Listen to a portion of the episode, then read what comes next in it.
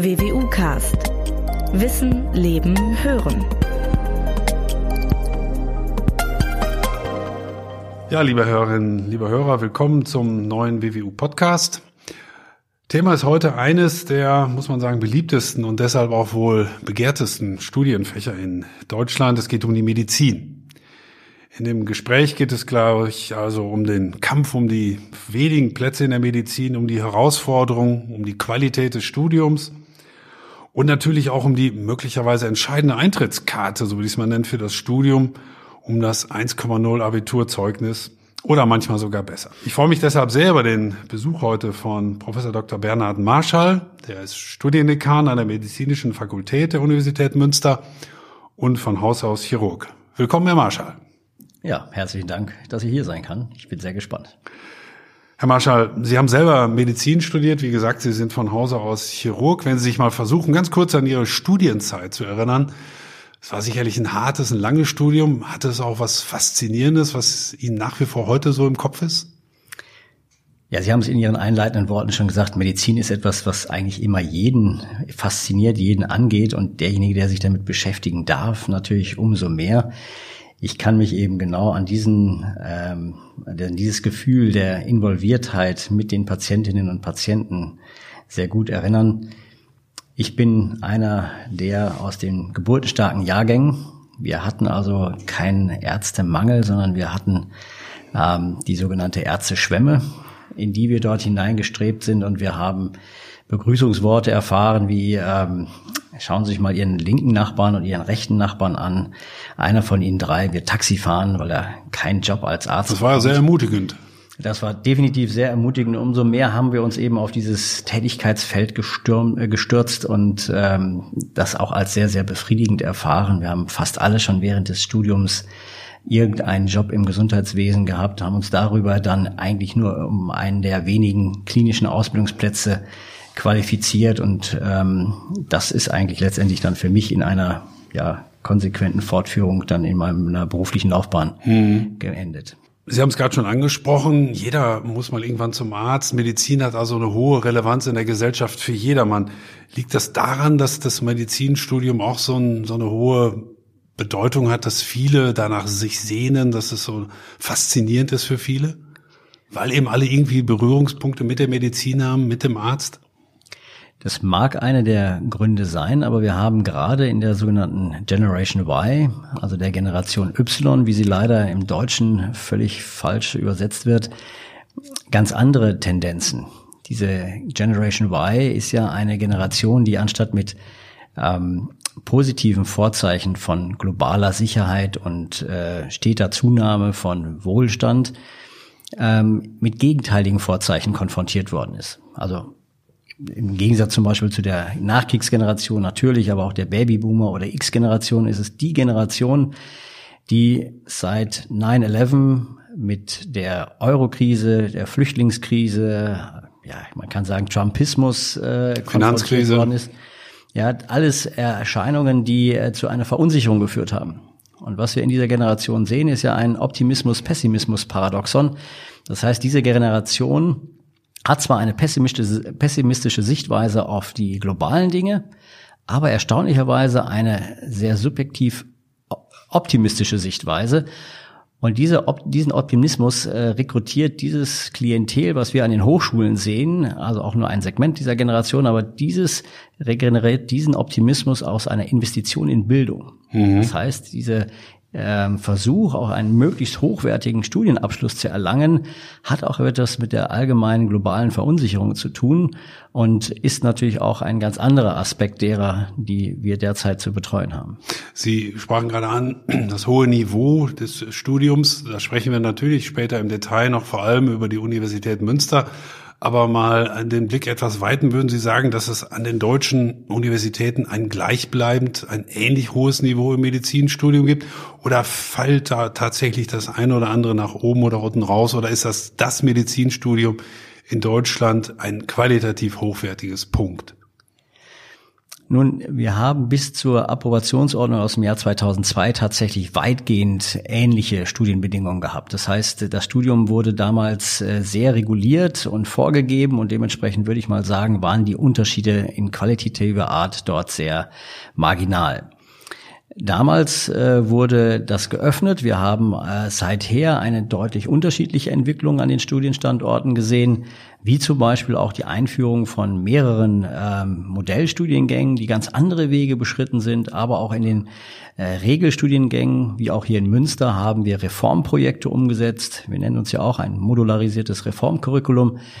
Und dementsprechend glaube ich schon, dass es dort mittlerweile unterschiedliche Ansätze gibt. Das heißt, meiner Meinung nach eher unterschiedliche Wege als tatsächlich unterschiedliche Qualitätsniveaus. Aber ähm, so, äh, hierdurch können wir auch Bewerberinnen und Bewerbern ganz unterschiedliche ähm, Herangehensweisen anbieten, die vielleicht für den einen besser passen als für den anderen. Äh, wenn denn dann die Möglichkeit zu tatsächlich freien Das heißt, an den Standorten gibt es schon Unterschiede, über die sich die Bewerber dann mutmaßlich auch selber vorher informieren und schauen, welcher Weg vielleicht, wie Sie ihn beschrieben haben, der genau. beste ist. Das ist zum Beispiel ähm, der Regelstudiengang, der eben eine ganz klare Aufteilung zwischen Vorklinik und Klinik auch heute noch äh, gewährt, während Modellstudiengänge eben von Anfang an ähm, vorklinische und klinische Studieninhalte miteinander vermischen. Ähm, das würde ich nicht als besser oder schlechter beurteilen, sondern eben für den einen passender und für den anderen weniger passend. Ohne jetzt schon ins Detail gehen zu wollen, was muss eine Universität Ihrer Einschätzung nach heute mit Blick auf ein Medizinstudium bieten? Welche Rahmenbedingungen müssen Sie den Studierenden heutzutage anbieten, damit sie nachher guten Gewissens sagen können, wir haben das Bestmögliche gegeben? Oh, das ist eine Frage, die einen sehr weiten Bogen aufspannt. Das sind sicherlich äh, die ähm, infrastrukturellen Rahmenbedingungen. Das Medizinstudium hat Erfordernisse wie kaum ein anderer Studiengang sei es die naturwissenschaftlichen ähm, äh, Erfordernisse, die eben auch entsprechende Laborvorhaltungen äh, mit sich bringen, äh, sei es die spe ganz spezifischen äh, Erfordernisse, wie zum Beispiel im Bereich der Anatomie mit dem Körperspenderwesen, so dass wir auch heute noch unseren Studierenden das Erleben, das Erfahren äh, eines menschlichen Körpers ähm, gewähren können bis hin eben zu den hohen Ansprüchen, die in der klinischen Versorgung auftreten, sei es die bildgebenden Verfahren, ähm, aber auch die ähm, kommunikativen Erfordernisse etc. Also ich sag mal, die Infrastruktur als solches ist schon gewaltig, aber in diesem äh, Anspruch auch noch einen Weg, eine rote Linie aufrechtzuerhalten, dahingehend, dass es weiterhin ein Studium ein Studium zur Entwicklung der Persönlichkeit in einen verantwortungsvollen Beruf hinein erlaubt, das ist, glaube ich, der, der tatsächliche Anspruch. Hm. Und auch da will ich jetzt noch nicht ins Detail gehen, obwohl wir da später nochmal drauf, oder gerade weil wir später nochmal drauf zu sprechen kommen. Jetzt wissen wir, was ungefähr grob eine Universität mitbringen muss, um ein Optimum für ein Studium zu bieten. Genauso holzschnittartig vielleicht. Was muss denn ein Bewerber aus Ihrer Sicht mitbringen? Was sind so ganz grob gesagt so besondere Kriterien oder Voraussetzungen, wo Sie sagen, das ist Begeisterung, das ist Intelligenz oder was sind so Dinge, wo Sie sagen, also das ist das Minimum? Naja, für einen derartig anspruchsvollen Beruf würde man sich am liebsten wünschen von jedem immer das Optimum. Ähm, aber das ist natürlich äh, weit weg der Realität. Ähm, wenn wir fünf Mediziner fragen, was ist denn eine gute Ärztin als ein guter Arzt, dann würden wir wahrscheinlich zehn verschiedene Antworten bekommen. Ähm, es fällt uns naturgemäß tatsächlich schwer, das genau zu fassen.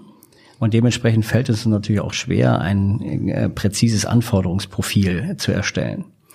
Schaut man ein bisschen über den eigenen Tellerrand, auch in die Psychologie hinein, ähm, dann äh, gibt es sehr wohl Persönlichkeitsmerkmale, die hier ähm, relevant zu sein scheinen, um, äh, zu scheinen, um in so einen verantwortungsvollen Beruf hineinwachsen zu können. Das ist zum Beispiel so etwas wie Offenheit für äh, neue Erfahrungen. Das ist zum Beispiel so etwas wie eine emotionale Stabilität, damit ich meinem Patienten auch tatsächlich ein ähm, starker Partner sein kann. Ähm, das ist so etwas wie eine emotionale Kompetenz, dass ich auch bei ihm verstehe, was dort äh, bei ihm vorgeht. Es geht natürlich auch um eine gewisse naturwissenschaftliche Neugier. Wir sind eine Naturwissenschaft, eine empirische Naturwissenschaft. Dementsprechend brauche ich auch das Verständnis, auch das, die Neugier und ähm, ja, die Kompetenz dafür. Ich bin wie schon erwähnt, Partner. In einer Partnerschaft muss man kommunizieren können und so weiter. Also hier gibt es ganz, ganz unterschiedliche Merkmale, die hier eine Rolle spielen. Vielleicht eins mal herausgepickt ist die sogenannte Ambiguitätstoleranz.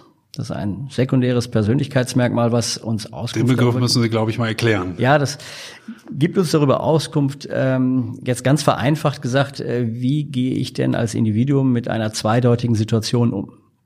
Das heißt, der, vielleicht der eine oder andere empfindet es als äh, detektivische Neugier und ist gespannt, was da jetzt passiert, während jemand anderes es durchaus als belastend empfindet, nicht zu wissen, ob es jetzt rechts oder links geht, äh, rot oder grün ist. Deswegen nochmal die Nachfrage, was meinen Sie in dem Zusammenhang in der Medizin mit zweideutig? Es könnte diese Diagnose sein oder es könnte jene ja, also, sein? Glaub, also eine wäre, Unsicherheit? Genau, das ist genau die Annahme, dass wir davon ausgehen, dass jeder Patientin, jeder Patient erstmal so eine zweideutige Situation ist. Das heißt, wir wissen noch nicht, was so auf uns zukommt und ich brauche diese ähm, Toleranz erstmal abzuwarten, wie sich dieser Fall denn entwickelt äh, und muss mich nicht sofort unter Druck setzen, ähm, hier Lösungswege, vielleicht vorgefertigte Lösungswege parat zu haben. Erstaunlicherweise ähm, obwohl wir sicherlich einen Konsens dahingehend erzielen könnten, zu sagen, also jeder Mediziner braucht eine hohe Ambiguitätstoleranz, das heißt eine Fähigkeit, das auszuhalten, ist es tatsächlich eben umgekehrt. Wir haben in dem Berufsstand zum Teil unter dem Bevölkerungsdurchschnitt liegende äh, Ambiguitätstoleranzwerte was halt eben äh, nicht unproblematisch ist, äh, wenn wir ähm, davon ausgehen, dass wir eben gerade die von Ihnen schon äh, viel zitierten 1,0 Kandidaten äh, sehen, die natürlich gewohnt sind, Entscheidungen zu fällen, Antworten zu geben, möglichst richtige Antworten zu geben, dann ist das zum Beispiel schon eine Herausforderung, mit der wir umgehen müssen, diesen ähm, hochintelligenten und leistungsorientierten Menschen auch äh, zu vermitteln, dass es auch mal gilt abzuwarten. Hm. Jetzt haben Sie ganz viele Kriterien genannt, die tatsächlich eher so auf die Persönlichkeit anspielen, dass man was aushalten muss, dass man sich entwickeln muss, dass man offen sein muss. Sind das tatsächlich Sachen, die Sie auch, wo Sie jetzt sagen würden, doch, wir haben das Studium so konzipiert, dass wir nachher ein ziemlich präzises Bild nicht nur von den handwerklichen Fähigkeiten, beispielsweise eines angehenden Chirurgen haben, sondern auch vom Persönlichkeitsprofil? Das wäre sehr schön, wenn ich das behaupten könnte.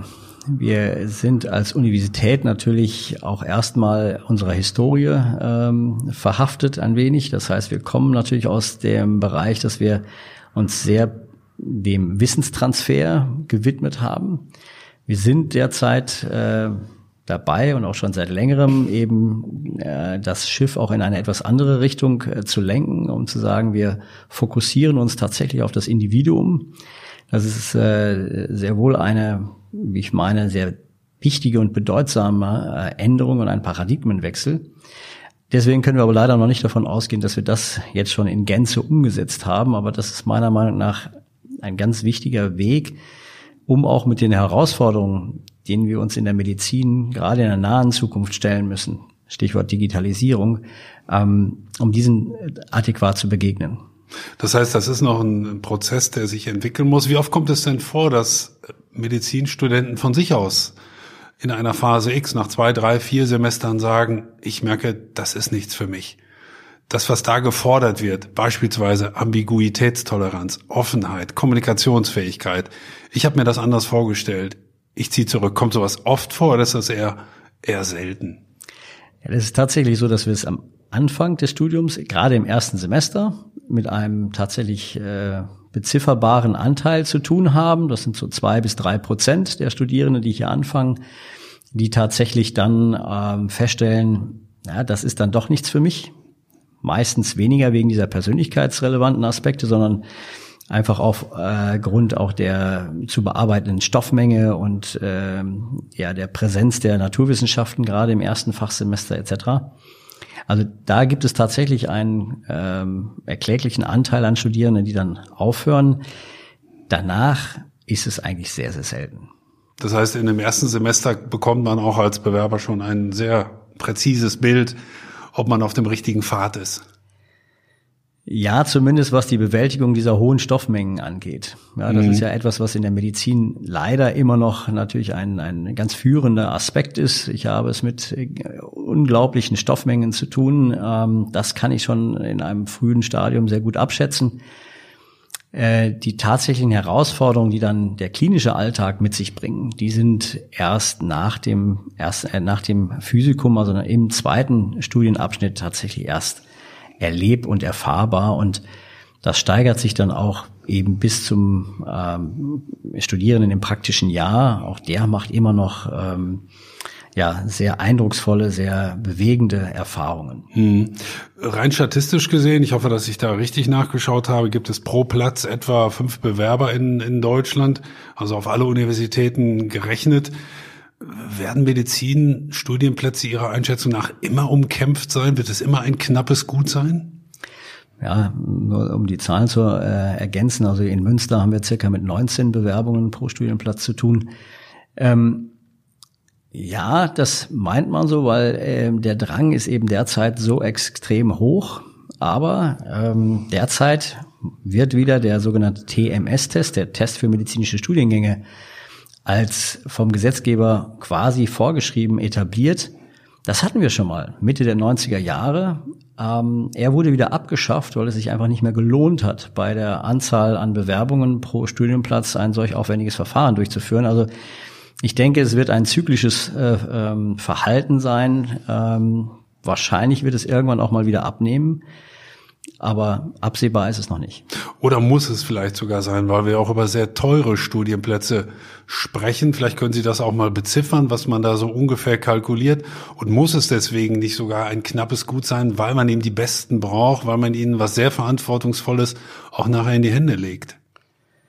Ja, der Studiengang kostet tatsächlich, tatsächlich den Steuerzahler äh, rund 250.000 Euro. Es wäre schön, wenn wir diese Summe komplett in der Lehre einsetzen könnten, aber äh, diese Summe wird natürlich tatsächlich auch dafür gebraucht, überhaupt so einen Klinikbetrieb für Ausbildungsaspekte aufrechtzuerhalten. Das heißt, um jemanden, ähm, ich sage jetzt mal, ein bildgebendes Verfahren wie das MRT oder das PET-CT äh, zu vermitteln, braucht es natürlich auch eine solche Infrastruktur. Also von daher ist es sehr, sehr teuer. Ähm, ob diese Art Verknappung immer zur besten Auslese führt, ist natürlich derzeit eine ähm, Diskussion auf hohem Niveau. Das heißt, wir beforschen das auch in einem sogenannten ähm, Verbund von sechs Hochschulen ähm, aufgrund einer, oder innerhalb eines BMBF-Projektes. Was ist eben tatsächlich der beste Bewerber? Wenn wir es verknappen ähm, und mit der Dominanz, die die Abiturnote und eben jetzt dieser TMS-Test zukünftig ähm, einnehmen wird bei der Vergabe der Studienplätze, haben wir dann tatsächlich äh, die besten Bewerberinnen und Bewerber für diesen Job ausgewählt? Also ich höre bei Ihnen jetzt so ein bisschen Skepsis raus. Sie glauben da nicht dran.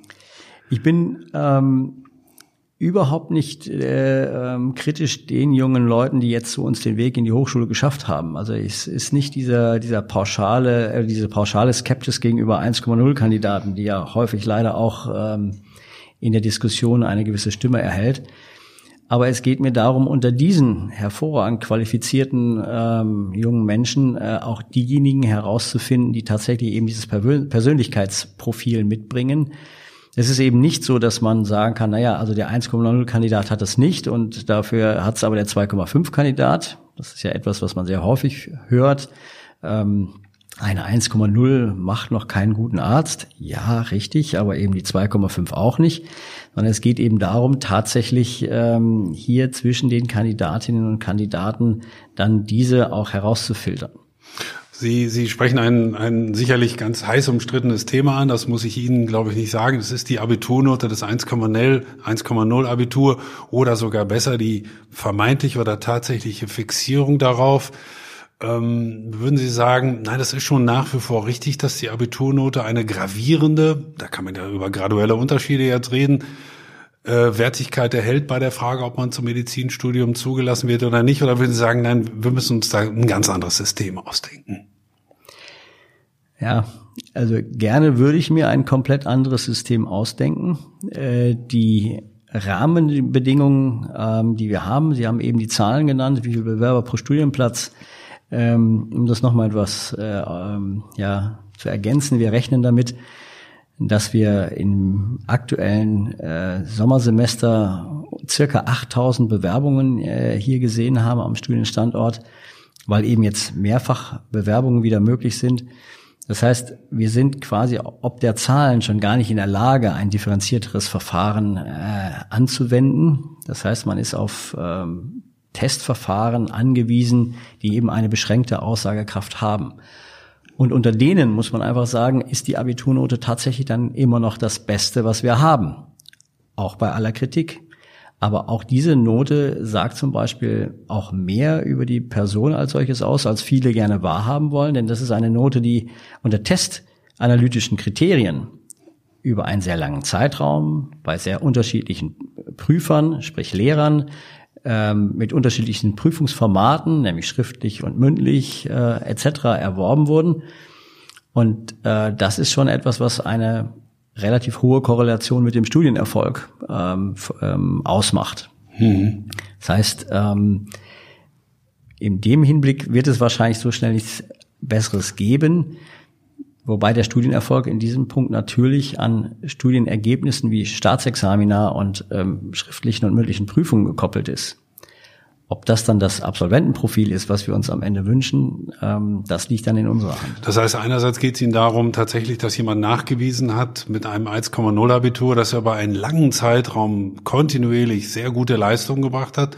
Und zwar in einer ungewöhnlichen Breite, nämlich praktisch in allen Fächern ja logischerweise. Genau. Auf der anderen Seite geht es Ihnen darum, während des Studiums dann die andere Seite, mindestens die andere Seite genauso stark auch herauszu kristallisieren und zu entwickeln, nämlich die Persönlichkeit, die Zuwendung, die Empathie und so weiter. Ist das in etwa richtig beschrieben? Exakt. Genau darum geht es. Ähm, wir gehen ja von einer Kompetenzorientierung aus und wir verstehen unter der Kompetenzorientierung, die wir im Studium erlangen wollen, eigentlich eine wissenschaftsbasierte Handels äh, oder ein wissenschaftsbasiertes Handeln.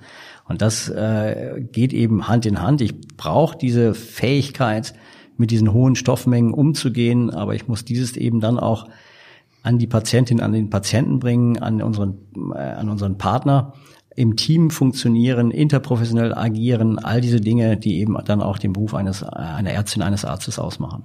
Ich möchte mal auf das Zulassungsverfahren zurückkommen, auf das 1,0 Abitur. Das Verfassungs Bundesverfassungsgericht hat ja 2017 geurteilt, dass das bisherige Zulassungsverfahren als verfassungswidrig sogar zu gelten hat. Die neue und überarbeitete Version tritt, wenn ich richtig informiert bin, im Sommersemester jetzt in Kraft.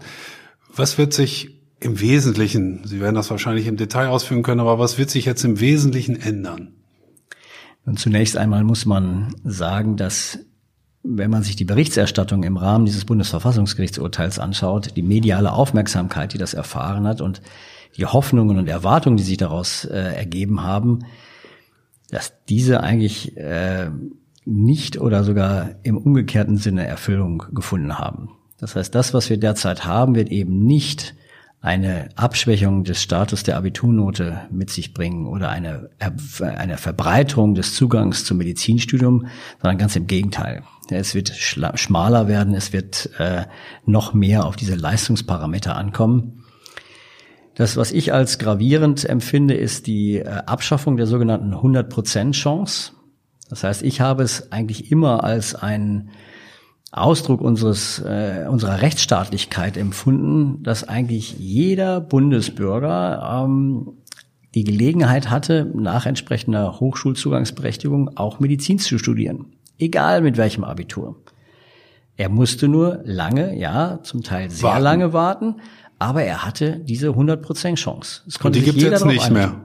Die ist tatsächlich abgeschafft worden. Das heißt, wir stehen jetzt vor dem völlig neuen, ähm, vor der völlig neuen Situation, dass wir quasi sagen können, ja, es gibt diejenigen, die sich mit ihrer Abiturnote, mit ihrem Testergebnis, mit vielleicht der Ableistung eines Freiwilligendienstes und einer abgeschlossenen Berufsausbildung dafür qualifiziert haben oder dafür qualifizieren können und es wird diejenigen geben, die das selbst mit all den eben genannten äh, Mitteln dann nicht mehr schaffen und aber auch auf Dauer davon ausgeschlossen bleiben. Weil die Wartezeit schlicht und einfach nicht mehr zählt. Die zählt nicht mehr, genau. Es gibt eine Übergangsphase jetzt von zwei Jahren, also 20 und 21, wo diejenigen, die ihr Leben bisher schon darauf ausgerichtet hatten, noch eine Chance bekommen haben.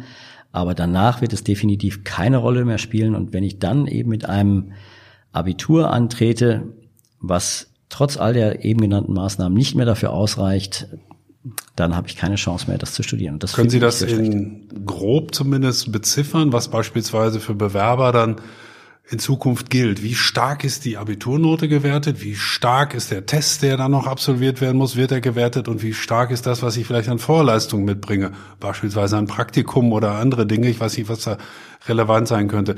Wird das auch andere Verschiebungen, Gewichtungen nach sich ziehen? Oder ist nach wie vor die Abiturnote mit, ich sage jetzt mal irgendwas, vielleicht stimmt es aber auch nicht, 50 Prozent zu bewerten? Ja, das ist auf der anderen Seite tatsächlich ein kleiner Lichtblick. Die Hochschulen haben das jetzt etwas mehr in der Hand. Also bisher hat es ja eine gesetzliche Vorgabe gegeben, dass die Abiturnote immer maßgeblich zu berücksichtigen sei. Aus dem Juristendeutsch übersetzt heißt das mindestens 50, irgendwas Prozent. Ja. Diese Vorgabe gibt es tatsächlich nicht mehr. Aber die Hochschulen äh, müssen all die Kriterien, die erlaubt sind, und das ist die Abiturnote, das ist der sogenannte TMS-Test, oder ein Studierfähigkeitstest, ähm, dann die Frage nach einem freiwilligen Dienst und einer Berufsausbildung, ähm, diese Kriterien innerhalb einer Skalierung von 100 Punkten gewichten. Das heißt, wir konnten der Abiturnote einen bestimmten Punktwert zuordnen, der maximal erreichbar sein soll, genauso wie dem TMS-Test, genauso wie der einer Berufsausbildung oder dem Freiwilligendienst. Das konnte die Uni Münster nach eigenem Gutdünken machen? Genau. Das heißt, wir sind ähm, quasi in diesem System frei. Es durften maximal 100 Punkte vergeben werden und das ist eben auch neu, dass das, dieses Schema jetzt für alle Hochschulen bundesweit gleichermaßen gilt.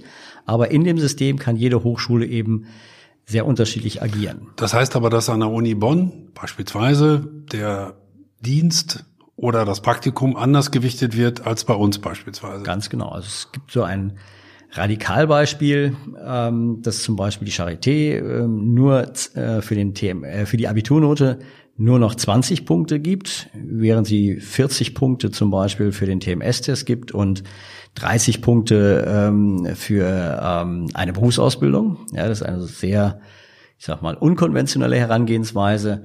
Viele Hochschulen haben äh, sich dafür entschieden, 60 Punkte für die Abiturnote zu vergeben, um die 30, 35 Punkte für den TMS-Test und dann für Berufsausbildung und äh, oder und oder Dienste noch äh, kleinere Punktzahlen.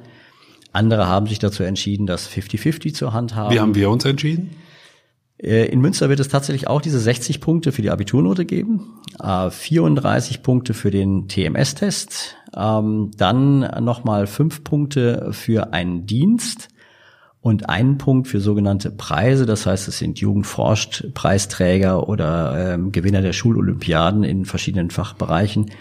Auch eine Vorgabe der Kultusministerkonferenz. Ähm, also das ergibt dann diese 100 Punkte. Und danach ähm, schauen wir uns jetzt erstmal im ersten Semester an, wie das zu, die Vergabe erfolgt.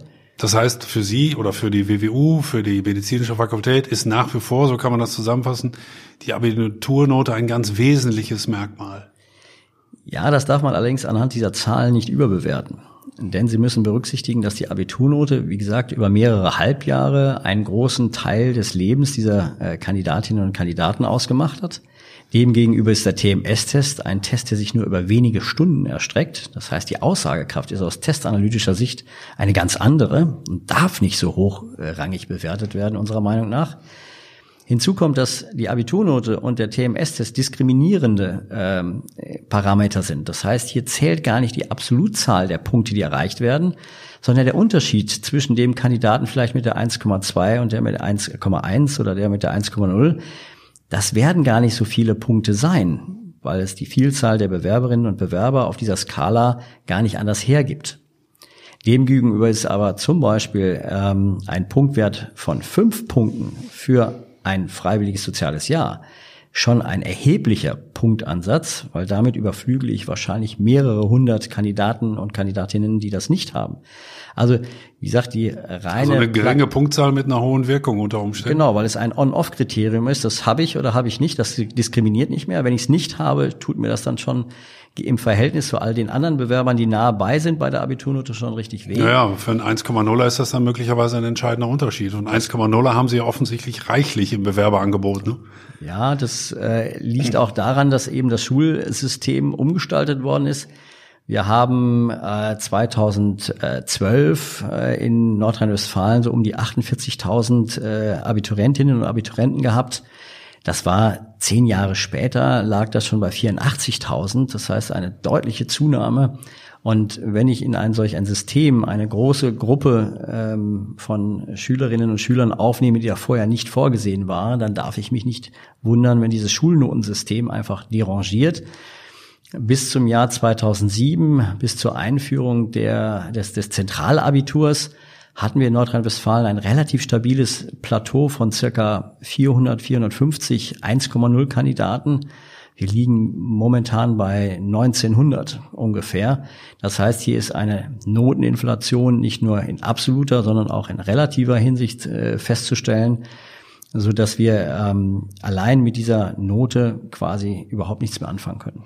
Ich habe über das Urteil des Bundesverfassungsgerichts schon gesprochen, was ja zumindest das Zulassungsverfahren in Teilen auf den Kopf gestellt hat, beziehungsweise neu reformiert hat, etwas weicher ausgedrückt. Was jetzt auch noch ins Haus steht, ist im Zusammenhang mit dem Masterplan Medizinstudium eben auch eine neue Approbationsordnung. Ist das aus Ihrer Sicht ein Petitum am Rande oder kommt da was Großes auf Sie zu? Da kommt etwas ganz Gewaltiges auf uns zu, nämlich eine gewaltige Herausforderung, ähm, den Vorgaben dieser neuen Approbationsordnung Genüge zu leisten. Obwohl wir uns ja sehr intensiv mit beschäftigen, äh, würde ich sagen, dass es derzeit ähm, noch gar nicht absehbar ist, was für Auswirkungen das äh, für unser Studiengang haben wird oder wie wir uns darauf positionieren können oder sollten. Dafür sind die Vorgaben so vielfältig, ähm, wird uns an strukturelle, aber auch personelle äh, Grenzen heranführen, die jetzt schon absehbar, aber noch nicht bewältigbar erscheinen. War es denn Zeit für eine neue Approbationsordnung? Also haben alle Fakultäten darauf gewartet oder war das jetzt eher so eine, ein überraschender Schuss aus der Hüfte, der alle übel erwischt hat?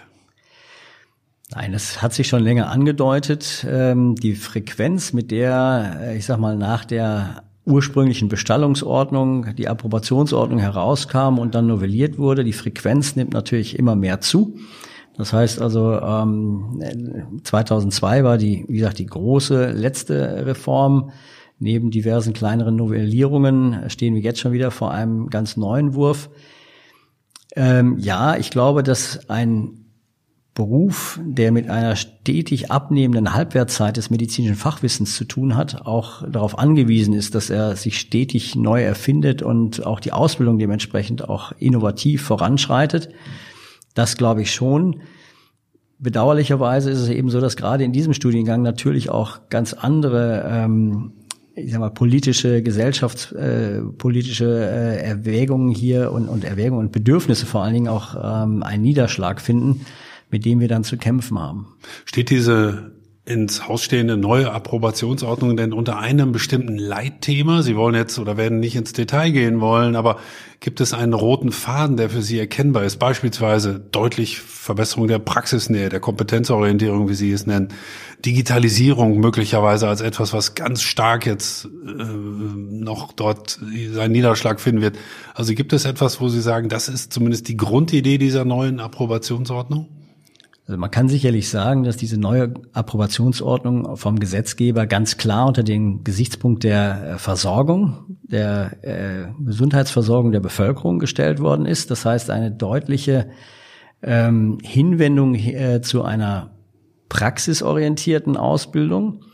Äh, ich würde mir, ich sage mal, eine deutlichere Unterscheidung auch hinsichtlich einer kompetenzorientierten Ausbildung wünschen, aber tatsächlich haben eben Praxisanteile einen sehr hohen Anteil an dieser neuen Approbationsordnung. Ähm, darüber hinaus äh, ist es so, dass auch tatsächlich äh, es hier zu einem Paradigmenwechsel hinsichtlich der Freiheit der Fakultäten in der Lehre gekommen ist. Das heißt, ähm, nach den bisherigen Entwürfen wird uns hier ein sehr enges ähm, Korsett übergestülpt, was äh, das Prüfungswesen angeht.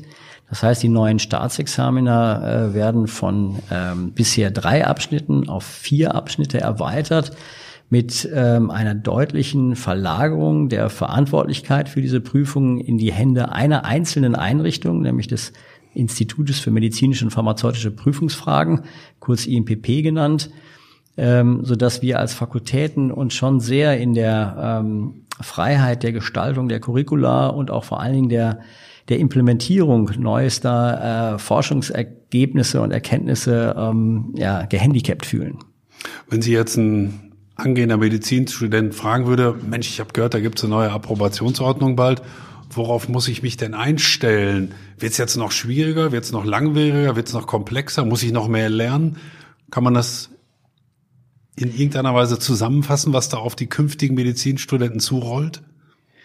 Also ich glaube, dass es ähm, in der Medizin, das kann man vorweg sagen, auf jeden Fall spannend bleibt. Ähm, ich glaube, dass man nach bisherigem Stand der Dinge sicherlich sagen kann, dass er ähm, eine durchaus verbesserte äh, ja, Ausbildung im Bereich der patientennahen Versorgung erhalten wird. Es wird auch die sogenannte Wissenschaftlichkeit angesprochen. Das heißt also, das, was bisher im Medizinstudium vielleicht vorhanden war, aber nicht formalen Ausdruck gefunden hat, ähm, wird ähm, nunmehr auch gestärkt. Ähm, wir haben verschiedene andere Aspekte, die uns noch einen gewissen Gestaltungsraum lassen, ähm, so dass wir hier auch Kern- und Wahlcurricula implementieren können. All das sind Aspekte, die sicherlich ähm, sicherstellen sollten, dass jeder, der dieses Studium absolviert, auch eine fundierte, aber auch eine zukunftsorientierte Ausbildung bekommt. Es gibt ja mindestens zwei Einrichtungen, Sie werden vielleicht noch viel mehr kennen, mit denen die Universität Münster tatsächlich so ein bisschen hervorsticht. Das ist äh, beispielsweise das Studienhospital oder auch die Limette, wo nach meinem Dafürhalten vor allem die Praxisnähe der Studierenden getestet und auch überprüft werden soll. Ist dieser Eindruck richtig oder würden Sie sagen, nein, das gibt noch viel mehr Elemente und das ist an anderen Universitäten so oder ähnlich? Oder sind das wirklich zwei ganz hervorstechende Instanzen hier? Ja, hervorstechend alleine schon aufgrund ihrer Infrastruktur, äh, infrastrukturellen ähm, Rahmenbedingungen, die sie uns ermöglichen. Aber ähm, ich hoffe und ich glaube auch fest davon, dass unser Studium auch noch viel mehr ähm, interessante Aspekte bietet, denn ähm, das ist natürlich das äh, oder die Herausforderung, dass wir hier ein Konzept schaffen, in dem eben auch authentisch äh, Medizin gelernt werden kann. Wir versuchen in dem Campus of Competence, äh, wo das Studienhospital, die Studienpraxis übrigens auch und ähm, die Limette, das Lernzentrum für ein individualisiertes medizinisches Tätigkeitstraining und Entwicklung zusammengefasst sind, dass wir hier tatsächlich eben die Kompetenzorientierung in einer sehr planbaren, sehr strukturierten Herangehensweise ins Studium implementieren können. Aber es wäre natürlich nur eine Insel, eine theoretische Insel, wenn es nicht verknüpft wäre mit den Erfahrungen in den anderen Studienabschnitten, in den anderen Fächern und Disziplinen und auch in den praktischen Erfahrungen. Von daher würde ich mal sagen, von Beginn an im Studium, wenn es darum geht, äh, seinen ersten Patienten zugewiesen zu bekommen, wenn es in der Anatomie darum geht, seinen ersten Patienten tatsächlich in- und auswendig kennenzulernen. Bereits ab dem Zeitpunkt äh, hält das Medizinstudium so viele eindrückliche und innovative Überraschungen parat, dass es äh, wahrscheinlich in der tatsächlichen Erfahrung der Medizinstudierenden nicht mehr so herausragend ist. Dem einen oder anderen, der uns jetzt zuhört, mag es vielleicht schon aufgefallen sein. Ich spreche bisher dann und wann mal von Praxisnähe gesprochen. Sie sprechen regelmäßig von Kompetenzorientierung. Ist das ein Synonym oder wo sehen Sie die Unterschiede in diesen beiden Begriffen?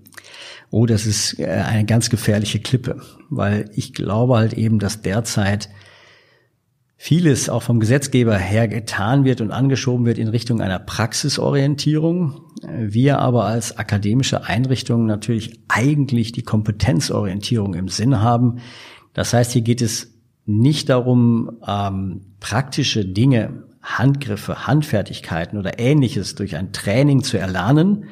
Das kann nicht Teil eines universitären Studiums sein, sondern bei der Kompetenzorientierung geht es eben darum, auf der Basis von Fakten, die verknüpft werden zu Wissen, dieses Wissen in der Anwendung zu einem Können, dann dieses Können in der Angemessenheit der Situation zu Kompetenz zu entwickeln. Und wenn ich dafür dann auch noch die ähm, Verantwortung übernehme, dann bin ich im Bereich der Professionalität. Das ist im Prinzip die Eskalation ähm, ja, der, der Taxonomie unserer Lernziele, die wir versuchen zu vermitteln. Ähm, also deswegen ist das schon ein ganz wichtiger Also es ist nicht nur ein semantischer Unterschied. Für oh den einen klingt das so, für den anderen so. Können Sie mal eine dieser Kompetenzen nennen? Was, was würden Sie da beispielsweise hervorheben wollen oder mal nennen wollen? Welche Kompetenz man auf die Weise, wie Sie es gerade geschildert haben, entwickeln kann, fördern kann? Ja, also es ist ähm, Ich sag mal, wenn ich jetzt mal mich auf die groben äh, Kompetenzen äh, beschränke, dann äh, arbeiten wir äh, mit dem sogenannten CanMet-Rollenkonzept. Das ist in Kanada entwickelt worden, ein Rollenkonzept, was sieben Rollen vorsieht, in die oder sieben Kompetenzen, in die äh, die jungen Studierenden hineinwachsen müssen. Das ist natürlich auf der einen Seite der medizinische Experte mit all seinem Fachwissen. Das ist aber auch der sogenannte Communicator. Äh, das heißt also, ich muss äh, kommunikativ mit, mit Patienten, äh, mit der Bevölkerung, mit dem Gesetzgeber umgehen können. Ich habe den Gelehrten, also die Rolle des Gelehrten, äh, der eben für all mein Handeln, was ich äh, habe, auch letztendlich die entsprechende wissenschaftlichen Grundlagen bereithalten muss. Ich habe den, ähm, das Teammitglied, also auch die Rolle desjenigen, der interagieren muss mhm. in einem Team. Ähm, Zusammenarbeit im Team. Ganz mhm. genau. Ähm, ich habe ähm, auch die ähm, die Rolle ähm, des Gesundheitsberaters, das heißt, ich muss ähm, die Bevölkerung beraten, vielleicht auch die Politik. Genauso wie auch die Rolle zum Beispiel ähm, des Managers vorhanden ist. Das heißt, ich muss jeden einzelnen Patientenfall managen können, aber ich muss auch vielleicht meine Station oder vielleicht eine ganze Abteilung, ein Krankenhaus managen können. Genauso wie meine eigenen personellen Ressourcen äh, gemanagt werden müssen. Und letztendlich äh, habe ich auch die Rolle eines sogenannten Profis. Das heißt, ähm, ich muss auch das, was in so einem Beruf, ein Berufsethos vielleicht ist, spüren, wahrnehmen können, was äh, denn hier richtig und was vielleicht falsch ist.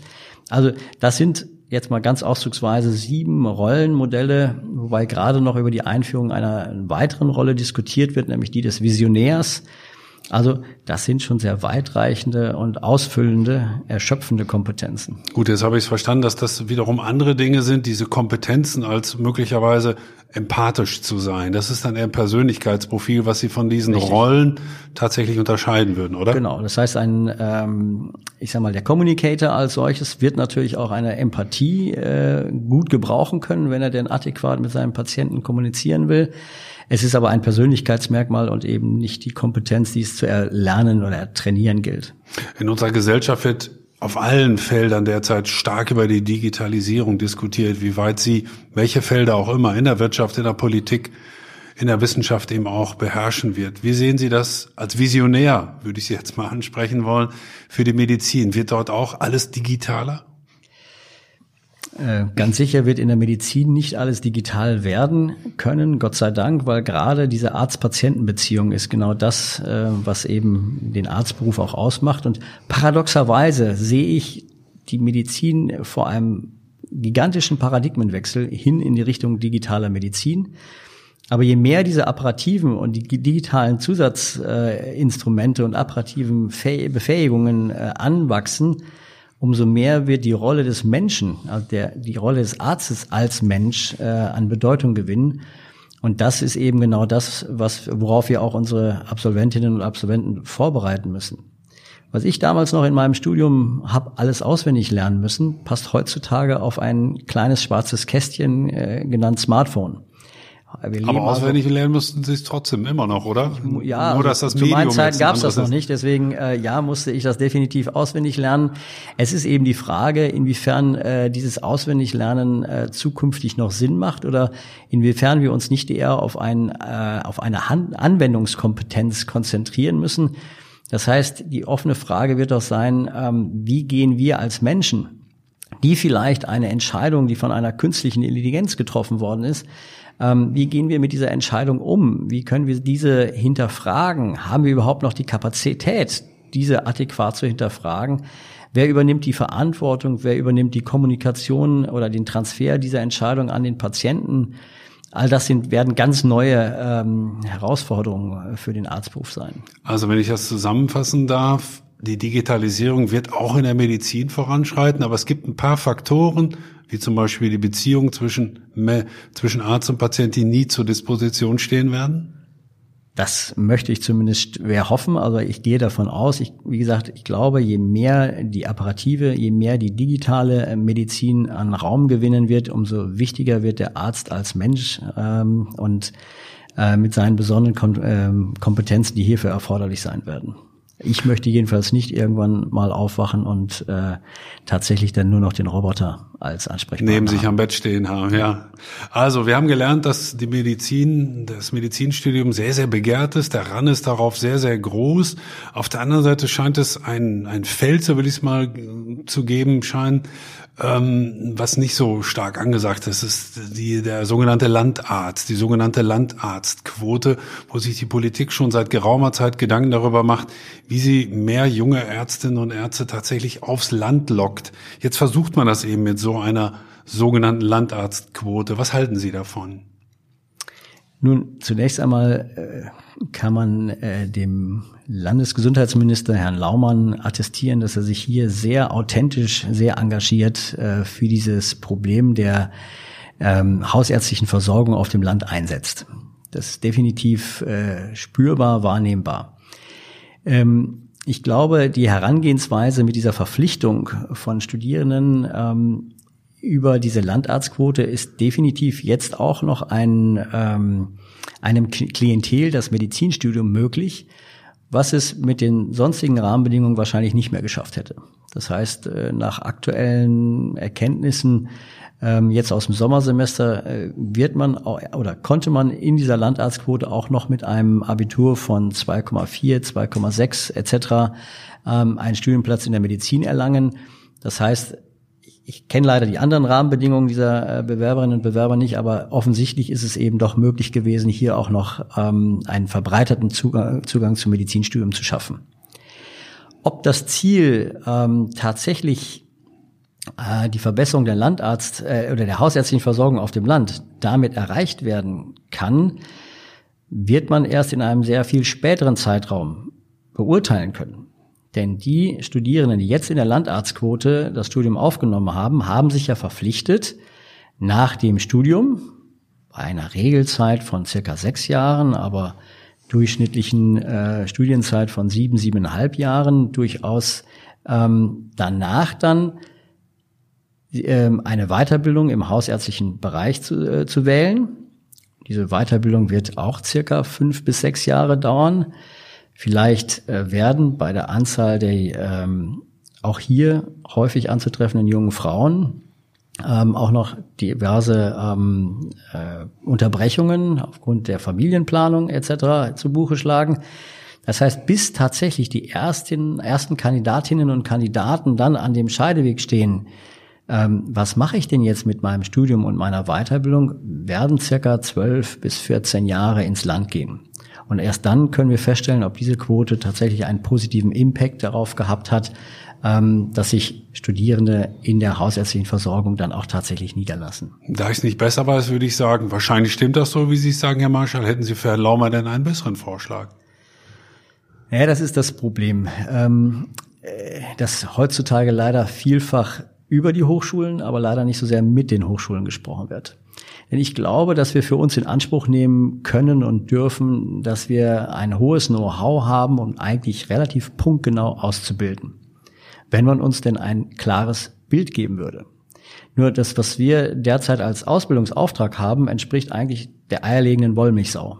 Das heißt, wir müssen von der einen Seite äh, von der äh, hausärztlichen Versorgung in der Niederlassung über den Arzt in der stationären Versorgung, am liebsten bis hin zum potenziellen Nobelpreisträger, eigentlich alles ausbilden, was diese, dieser Beruf mit seinen tausenden Facetten hergeben könnte. Und das ist natürlich für jemanden, der sich mit der Ausbildung beschäftigt, eine sehr undankbare äh, Aufgabe. Hier können wir uns quasi nur auf die akademische äh, Komponenten wie Qualifikation zum Arbeiten in einem, in einem unbekannten Bereich äh, fokussieren. Ähm, ich sag mal, wenn wir das Problem äh, der hausärztlichen Versorgung, ähm, ich sag mal, etwas radikaler, etwas pragmatischer anpacken würden, dann würde man wahrscheinlich dazu neigen äh, zu sagen, das ist ein so spezieller, ein auch so, ähm, ich sag mal, eigen oder andersartiger Bereich der Medizin, dass es eigentlich, äh, dass man eigentlich gut beraten wäre, hierfür einen eigenen Studiengang aufzusetzen. Das heißt zu sagen, wir haben tatsächlich einen Studiengang der Medizin, die der für eine hausärztliche Versorgung ähm, äh, ja angeraten ist oder gebaut ist, Ähm, ein solcher Studiengang würde uns wahrscheinlich relativ schnell all die Probleme, die wir derzeit haben, äh, vergessen lassen, denn es würde in einem solchen Studiengang einfach darauf ankommen, die Absolventinnen und Absolventinnen auf ihre Rolle in der Niederlassung hin vorzubereiten und dahingehend auch zu sozialisieren, sodass man davon ausgehen könnte, dass diese sich auch tatsächlich alle zu nahezu 100 Prozent auf diese Herausforderung einlassen würden. Weil sie sich von Beginn an damit identifizieren und auch genau wissen, worauf es hinausläuft? Ganz genau. Also das ist dieses Thema der Sozialisierung. Ähm, ich weiß nicht, ob Sie schon mal in dieser öffentlichen Diskussion auch gehört haben, dass es einen Zahnarztmangel auf dem Land gibt. Ich eigentlich eher weniger. Ja, auch der wird natürlich diskutiert, aber es ist eben so, dass wir hier einen ganz anderen Studiengang haben. Also jemand, der Zahnmedizin studiert, der ist tatsächlich am Ende Zahnarzt und fühlt sich auch als solches, ist auch dahingehend qualifiziert und dementsprechend hat er auch das Rüstzeug dafür, um sich dann auch niederzulassen und tut das dann auch. Dementsprechend sind die Probleme hier viel geringer. Man könnte also mit einem entsprechend ähnlich gelagerten ähm, Studiengang für die hausärztliche Versorgung sicherlich auch eine viel bessere Passgenauigkeit in der Ausbildung erreichen, ohne, und das ist mir immer ganz, ganz, ganz wichtig, ähm, hier den akademischen Anspruch auch nur einem, um ein Jota zu mindern. Wir könnten aber. Das soll kein Medizinstudium Leid werden nein, oder so ganz ähnlich. genau, das ganz genau nicht, sondern wir könnten hier tatsächlich eben eine viel bessere, auch akademische Vorbereitung ähm, erreichen. Solche Dinge, die in Deutschland leider eine viel zu geringe Rolle spielen, wie zum Beispiel die Präventionsmedizin, Gesundheitsökonomie, äh, Epidemiologie oder ähnliches, könnten hier einen ganz anderen Stellenwert ähm, einnehmen in einem solchen Studiengang. Ähm, das wäre aber nicht nur der eine Punkt, sondern wir hätten auch noch einen anderen positiven Aspekt. Denn wenn ich jetzt einen Hochschullehrer im aktuellen Studiengang der Medizin bitte, eine Vorlesung zu halten, dann sieht er in dem Auditorium natürlich seinen potenziellen Nachwuchs. Und jede Disziplin entzündet da ein Feuerwerk ähm, des, der Möglichkeiten, um natürlich auch diese Studierenden für sich zu gewinnen. Ja, ähm, hätte ich einen Studiengang äh, der hausärztlichen Versorgung, wüsste jeder Hochschullehrer, dass dort seine zukünftigen Zuweiser ähm, versammelt sind und er würde sich wahrscheinlich ganz automatisch auf die für diese äh, Berufsgruppe äh, wesentlichen Aspekte äh, konzentrieren, so dass wir hier auch, wie gesagt, selbst im sogenannten Hidden Curriculum eine viel bessere Berufsorientierung hinbekommen würden. Warum hört der Minister einfach nicht auf Sie, Herr Marschall? ähm, ich denke, er hat es noch nicht gehört. Also das eine. Das andere ist aber auch, dass natürlich hier sehr, sehr viele berufspolitische ähm, Erwägungen dem entgegenstehen. Ähm, Sie haben eben schon dieses K.O.-Argument, ja, das ist ein Studium zweiter Klasse äh, ähm, selbst erfunden quasi, aber das liegt natürlich schnell auf dem Tisch. Es sind aber auch andere äh, berufspolitische Erwägungen hier zu berücksichtigen, dass man natürlich in die ganzen Gefügen von Kammern und äh, Berufsständen und ähnliches äh, glaube ich, solch einen gewaltigen Schritt ähm, nicht bereit ist zu gehen. Also ich bin da jetzt auch kein politischer äh, ja, Naivling, dass ich glaube, dass es tatsächlich ein erreichbares Ziel wäre. Ich wollte eigentlich nur ausführen, dass es aus der Sicht dessen, der tatsächlich Ausbildung äh, tagtäglich betreibt, hm. verhältnismäßig einfach wäre. In der politischen Landschaft wäre es wahrscheinlich auch für einen Minister fast un unvorstellbar umzusetzen. So sind leider die Rahmenbedingungen. Ja.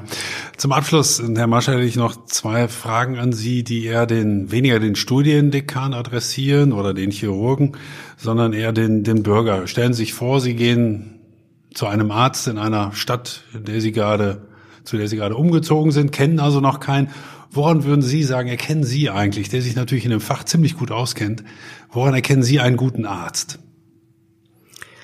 Naja, also aufgrund, jetzt bleibe ich doch noch einmal kurz beim Studiendekan, aufgrund meiner zahlreichen Studierenden wüsste ich genau, wen ich da vor mir hätte, wenn er denn in Münster studiert hätte. Aber ähm, das ist, glaube ich, ein sehr äh, einzelner Vorteil, den ich da habe. Ähm, nein, woran ich einen guten Arzt erkennen würde, das ist ähm, tatsächlich eben diese ähm, Partnerschaftlichkeit. Ich glaube, jeder von uns weiß, wie er sich einen idealen Partner vorstellen würde.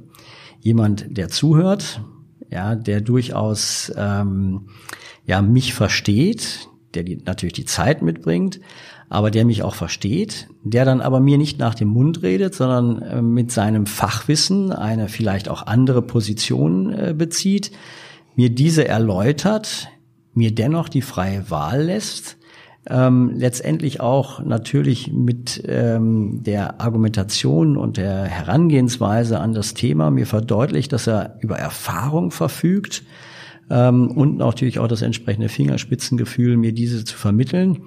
Also das sind natürlich die Aspekte, mit denen ich erstmal auskommen müsste, ähm, wenn ich beurteilen möchte, was ich denn da für einen Arzt vor mir habe. Und stellen sich vor, die Situation, dass Sie irgendwie ein ungutes Gefühl als Patient haben. Sie fühlen sich nicht wohl, weil manches von dem, was Sie jetzt gerade von dem Arzt einfordern oder sich wünschen, einfach nicht erfüllt wurden. Darf, soll man einem Arzt möglicherweise auch mal sagen, ich war bei Ihnen so gar nicht zufrieden? Definitiv. Denn das Definitiv. trauen sich möglicherweise ja die wenigsten. Da ist ja immer noch dieses Halbgötter in Weiß, Sie kennen dieses Klischee oder dieses Urteil, Vorurteil, nennen Sie es wie Sie wollen. Aber darf ich dem auch ruhig mal sagen, nee, wissen Sie, das war bei Ihnen jetzt wirklich gar nichts? Definitiv, weil ich glaube, bei unseren Absolventinnen und Absolventen ist dieses Gefühl des Halbgottes in Weiß gar nicht mehr so ausgeprägt. Ja, sondern man ist zwar, wie ich jetzt hoffe, recht gut vorbereitet, aber letztendlich dann doch für die für die Vielzahl der Aufgaben, die auf einen zukommt, äh, immer etwas unsicher.